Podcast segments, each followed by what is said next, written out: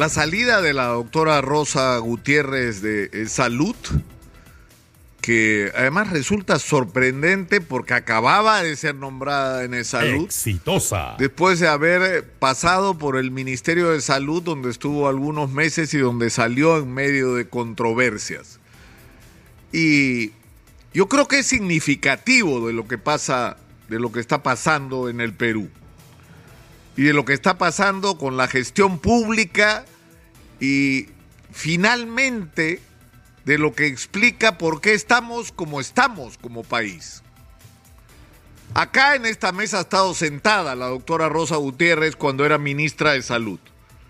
Yo debo ser sincero, pocas veces he escuchado a alguien a cargo de la cartera con una visión tan clara, tan integral, no solamente de lo que estaba pasando en la salud pública, sino sobre todo de lo más importante, de lo que había que hacer para cambiar las cosas.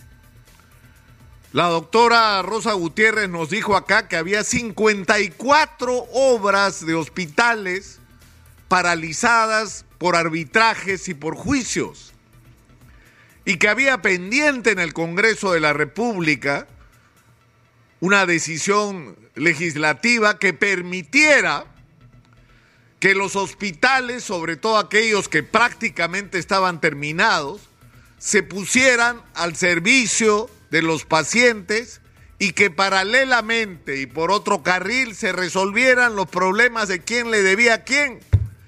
Si el Estado a los proveedores o los proveedores al Estado, pero que esto no podía seguir significando que esos hospitales siguieran parados en algunos casos por años de años.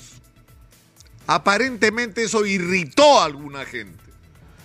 La ministra dijo también acá que no era posible que habiéndose tomado decisiones sobre la asignación de presupuestos se demorara Exitosa. tanto tiempo la transferencia de recursos a las regiones para que pudieran hacer lo que tenían que hacer y le transfirió la mayor parte de recursos en febrero, no en noviembre como ocurre en este país, en febrero. Y puso el dedo en la llaga sobre un problema muy serio. En el Perú falta mucho dinero para invertir en la salud pública. Es decir, no solamente falta infraestructura, falta dramáticamente equipamiento, faltan insumos, faltan medicamentos, pero sobre todo faltan profesionales de la salud. Médicos, enfermeras, tecnólogos, porque te llega a ocurrir que abres un centro de salud, un hospital y no tienes personal para que atienda porque no te has preocupado por eso. Y puso el acento la doctora Rosa Gutiérrez sobre que no solo teníamos un problema de falta de recursos, sino que había además un gravísimo problema de gestión, que los recursos que tenías en la mano los gastabas muy mal o no los gastabas o estaban atravesados por la corrupción, porque en el Perú prácticamente no hay contrato, no hay licitación que no esté manchada por la corrupción y por las comisiones ilegales. Y que eso es lo que explica mucho de la ineficiencia de la que estamos viviendo. Pero que en el trasfondo de este asunto hay un problema gravísimo, que es la falta de meritocracia. Que quien dirige las instituciones en todos los niveles, incluyendo la salud pública, no ha pasado por el filtro de la meritocracia para lograr estar ahí, no solo por su honestidad, sino por su capacidad técnica para el ejercicio de la función. Y eso incomodó. Entonces, la señora tuvo que salir de ministra, porque además le echaron la culpa del dengue. O sea, ella tenía la culpa de la epidemia del dengue, que cometió errores, que tenía un estilo, digamos, poco cuidadoso en sus modales para relacionarse, seguramente, seguramente, pero que puso un dedo en la llaga, puso el dedo en la llaga. Y eso molestó y incomodó a mucha gente.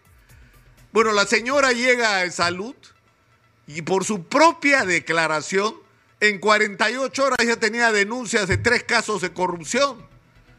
Porque no me vengan con historias. No hay corrupción en el salud. Hay corrupción en esa. No sabemos hace décadas que hay corrupción en el salud. Que hay un problema gravísimo de eficiencia en la gestión, que tiene un aparato administrativo gigantesco construido en base a la dedocracia, al favoritismo, al pago de favores y que falta mucha eficiencia y hay que hacer serias correcciones porque todo el tiempo es igual ineficiencia y corrupción. Una vez más, hay que invertir más recursos en salud, educación, por supuesto, pero los que hay, hay que gastarlos bien. Hay que gastarlos eficiente y honestamente, y eso no ocurre. Entonces la señora pone el dedo en la llaga y la sacan. La sacan y eso es porque te pongo a dedo, entonces te saco a dedo con la misma facilidad. Entonces los funcionarios no solamente no llegan a ocupar los cargos de responsabilidad como producto de su trayectoria, de haber acumulado experiencia, conocimiento, liderazgo en su sector, de tener todas las credenciales de honestidad y de eficiencia para dirigir su institución. No, llegan porque alguien lo puso a dedo. Porque, ah, y si ponemos en, el Ministerio de Salud a alguien de Alianza por el Progreso, entonces así amarramos los acuerdos políticos del gobierno y la salud pública que no es importante la salud pública o vamos a convertir a la salud pública también en una mercancía de cambio político. ¿Ah? Ahora, ahora, ¿a quién ponemos a salud? ¿A quién se te ocurre, gordito? A ver, dime. O sea, no pueden hacer, hacerse las cosas de esta manera. Es decir, no podemos seguir así, esto es inadmisible. Porque además estamos hablando de algo tan delicado como la salud de la gente. Porque esto que es una cara, que es la cara de cómo se manejan las decisiones en los temas de gestión, eh, tiene como contraparte las colas, el atraso en las citas, la falta de medicamentos y de insumos en las farmacias, el equipo que no funciona, el equipo al que no se le hace mantenimiento, el equipo que no se renueva. ¿Para qué? Para hacer tercerizaciones y ganar comisiones. Por ejemplo, para hacer adquisiciones tramposas.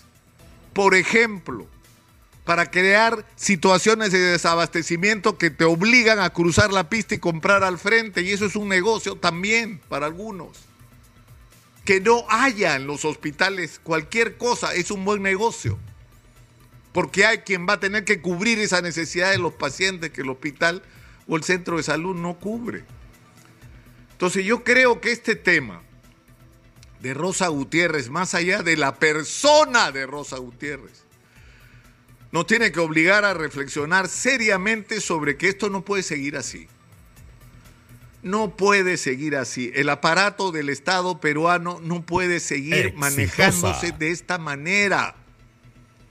No puede seguir manejándose de esta manera.